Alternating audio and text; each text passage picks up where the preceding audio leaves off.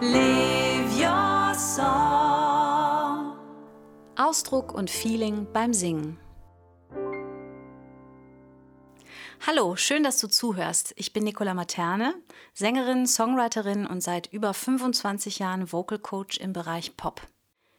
In diesem Podcast möchte ich dir Tipps, Ideen und Gedanken mitgeben, die dir dabei helfen können, ausdrucksstark zu singen. Vielleicht bekommst du auch einfach einen positiveren und entspannteren Zugang zum Singen oder neue kreative Ideen. In dieser Folge geht es um Angst. Also Angst vorm Singen oder Angst beim Singen. Ein spannendes Thema, das ich demnächst gerne mal mit einem Studiogast besprechen möchte. Hier gibt es aber erstmal einen Überblick über mögliche Ursachen von Singängsten und hilfreiche Tipps, um damit besser umgehen zu können oder sie sogar abzubauen. Erstmal vorneweg. Alle, die gerne singen, vom Badewannen-Caruso über Karaoke-Fans, Chorsänger, Hobbymusiker bis hin zu den bekanntesten Profisänger und Sängerinnen, werden sicherlich begeistert zustimmen, wenn ich sage, Singen macht glücklich. Es gibt sogar wissenschaftliche Untersuchungen darüber, was Singen alles Tolles in Körper und Psyche auslöst.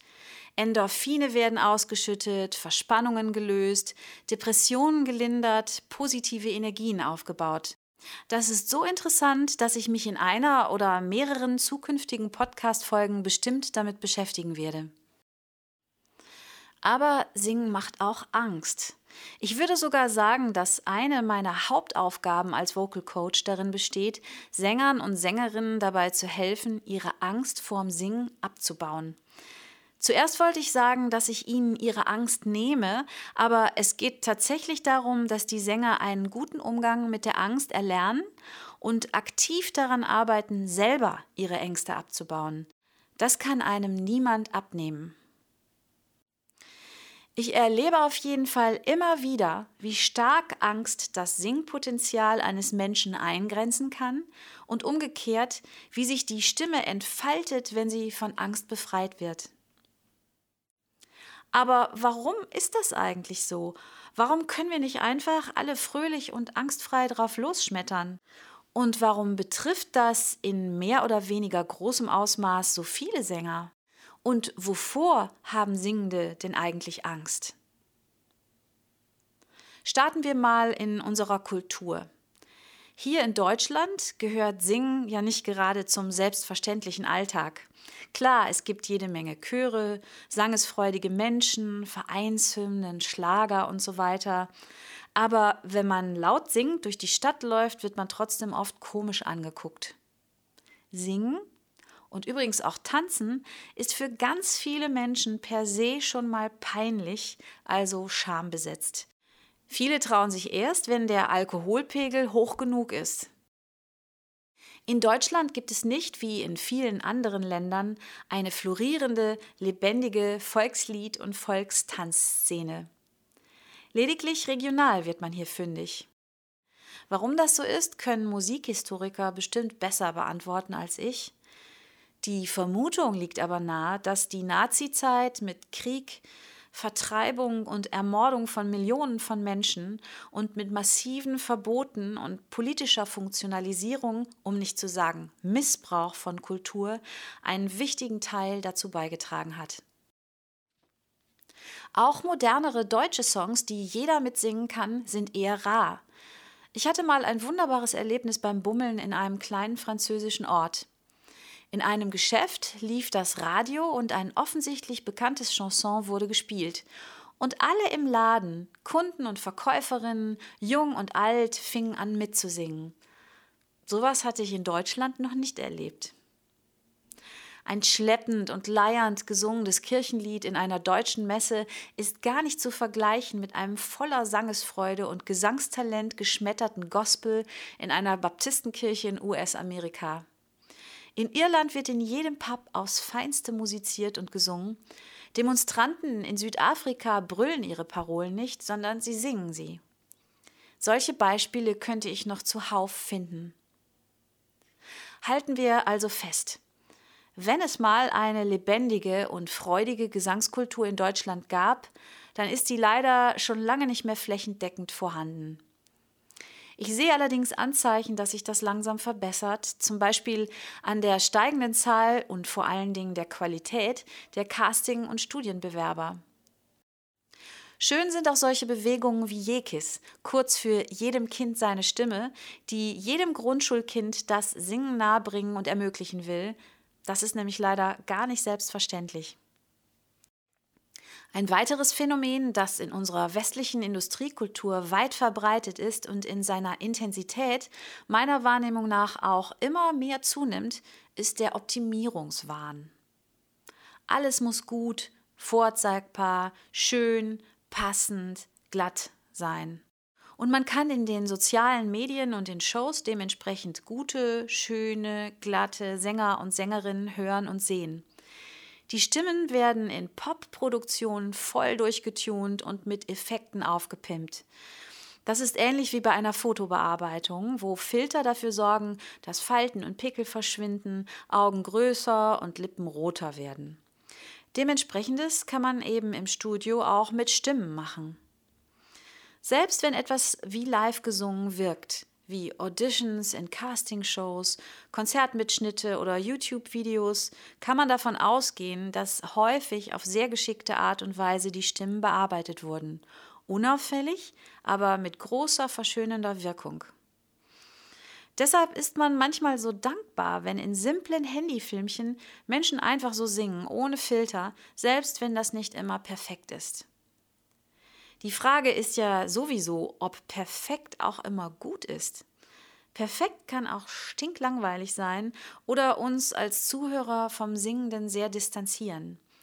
Weil wir vielleicht auch bemerken, selbst wenn wir kein technisches Know-how haben, dass da irgendwas gebastelt wurde. Die Messlatte liegt auf jeden Fall schon mal ganz schön hoch. Und wer sowieso dazu neigt, wenig Selbstvertrauen zu haben, der fängt womöglich gar nicht erst an zu singen. Oder liebt das Singen eigentlich, macht sich dabei aber permanent selbst runter. Die Angst vor den Urteilen anderer ist häufig natürlich auch riesengroß. Es gibt dann wenig Raum fürs Ausprobieren und Lernen, also für Phasen, wo Dinge auch mal schief gehen können oder blöd klingen. In diese Phasen muss man aber reingehen, wenn man sich entwickeln möchte. Die Angst, etwas falsch zu machen, passt hier auch ins Bild. Also zum Beispiel die falschen Töne oder den falschen Rhythmus zu singen. Zu mir in den Unterricht kommen auch immer mal wieder Menschen, die irgendwelche Glaubenssätze im Kopf haben. Mit der damit verbundenen Angst, etwas Grundsätzliches beim Singen falsch zu machen, wenn sie dagegen verstoßen. Ein Beispiel. Meine neue Schülerin Franzi, sie heißt natürlich eigentlich anders, hat eine schöne Stimme, ist kreativ und experimentierfreudig und wenn sie mal gar nicht nachdenkt und einfach so drauf lossingt, klingt das richtig gut. Sie hat aber schon als Jugendliche gelernt, dass der Bauch beim Singen immer unter Spannung sein muss und dass die Töne auf eine ganz bestimmte Art und Weise geformt werden sollen. Das geht so weit, dass sie glaubt, ohne diese Körpereinstellung gar nicht singen zu können. Nach und nach lernt sie gerade, diese Angst loszulassen und ihrem Gefühl und ihren Ohren mehr zu vertrauen als ihren festgefahrenen Glaubenssätzen. Um weitere Singängste zu verstehen, muss man noch ein bisschen tiefer in die Psyche eintauchen. Was da so los ist, ist natürlich von Mensch zu Mensch verschieden, aber es gibt gewisse Muster, die auf viele Singende zutreffen. So offenbart man durch das Singen ja eine Menge von sich selbst, auch unter Umständen Gefühle und Seiten, die man lieber verbergen würde, zum Beispiel Unsicherheit, Rührung, Aggression und so weiter. Manchmal verbirgt man solche Gefühle ja sogar vor sich selbst und kommt dann durch das Singen damit in Kontakt. Das fühlt sich unangenehm oder peinlich an, kann aber auch große Angst machen. Viele haben Sätze verinnerlicht wie sei doch nicht immer so empfindlich oder nun übertreib doch nicht immer so. Vermeidungsstrategien sind da vorprogrammiert. Immer cool sein wollen ist eine davon, die in unserer Gesellschaft weit verbreitet ist. Wer gelernt hat, lieber still und leise zu sein, hat unter Umständen Angst, laut zu singen. Wer immer laut und stark sein will, hat Angst vor den zarten, leisen Tönen. Wer gerne kontrolliert, hat Angst vor Wackeligen, wer sich klein und schwach macht, vor den starken, klaren Tönen. Solche Ängste können nur in bestimmten Situationen auftauchen oder immer latent da sein. Manche haben vor allem Bühnenangst, auch Lampenfieber genannt, weil da Publikum mit im Spiel ist. Andere trauen sich eigentlich nie, sogar wenn sie ganz alleine sind, frei herauszusingen. Manch einer kämpft sein Leben lang so stark mit den Ängsten, dass die Singlust irgendwann verschwunden ist. Andere haben nur ab und zu ein Problemchen mit dem Thema. Ich habe aber sehr selten Menschen getroffen, die keinerlei Ängste, nicht mal klitzekleine, mit dem Singen verbinden. Solche Menschen sind ganz beneidenswert frei. Und genau diese Freiheit wünschen sich doch alle Sängerinnen und Sänger. Und um auf mein Lieblingsthema, den ausdrucksstarken Gesang, zurückzukommen, mit unserem Gesang möchten wir berühren und mitreißen, mit dem Publikum in Kontakt kommen, die Emotionen eines Songs zeigen, Dabei steht Angst und ihre kleinen Geschwister Hemmung und Unsicherheit fast immer im Weg. Wie versprochen gibt es deshalb hier ein paar Tipps. Versuch, den Perfektionismuswahn loszuwerden. Ich weiß, in einer Welt des Filterns, Tunens und Pimpens ist das verdammt schwer. Jeder zeigt sich von seiner schönsten und bearbeitetsten Seite, aber so funktioniert das mit dem Singen nicht. Wir sind Menschen und Singen ist etwas Menschliches, da geht auch mal was daneben. Da bricht dann mal die Stimme, ein Ton klingt nicht gut oder ist schief und so weiter. Und das geht tatsächlich jedem so. Manchmal hilft es, gemeinsam mit anderen zu singen und dabei die verbindende Kraft des Singens zu fühlen und nicht das Trennende des Wettbewerbs und des Leistungsdrucks. Zeig dich und deine Gefühle. Wenn du emotional mauerst und immer cool sein willst, dann wird das mit dem Singen wirklich schwer. Da zeigst du nämlich im besten Fall eine Menge Herz und Seele und das ist ja eigentlich das Gegenteil von cool sein. Da darf dann auch Unsicherheit, Verletzbarkeit, Wut, Trauer, Albernheit, also das ganze Gefühlsspektrum mit dabei sein. Mach dich ruhig mal zum Affen. Beim Spazierengehen lauthals singen, etwas lernen, das du noch nicht kannst, einen Schauspielkurs mitmachen, auf einer Party wild tanzen, such's dir aus. Nicht umsonst müssen Schauspielschüler und Schülerinnen in ihrer Ausbildung manchmal die peinlichsten Sachen machen und irgendwelche Tiere darstellen oder laut schreien auf der Bühne, weil sie dadurch Hemmungen und Ängste vor Peinlichkeiten abbauen. Das macht das Spiel und auch den Gesang deutlich angstfreier. Den Geist umlenken. Das heißt nicht einfach ablenken, sondern wirklich umlenken. Du bist deinen Gedanken nicht einfach hilflos ausgeliefert, sondern kannst sie auf etwas anderes fokussieren. Du kannst dich auf dein Stimmgefühl konzentrieren, auf musikalische Aspekte, auf ein positives Körpergefühl oder auf deine Atmung. Ich bin ein großer Fan davon, sich auf den gesanglichen Ausdruck zu konzentrieren und dabei Gedanken und Körper mitzunehmen. Dein gefühlvoller Gesang bekommt mehr Raum, deine Angst weniger.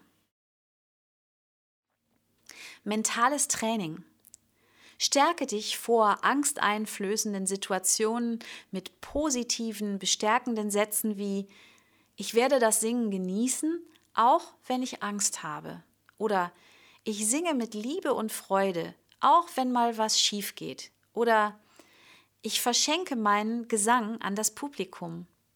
Oder Ich nehme meinen Gesang an so wie er ist.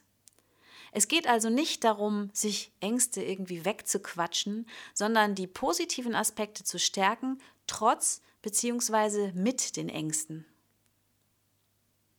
Spring ab und zu ins kalte Wasser.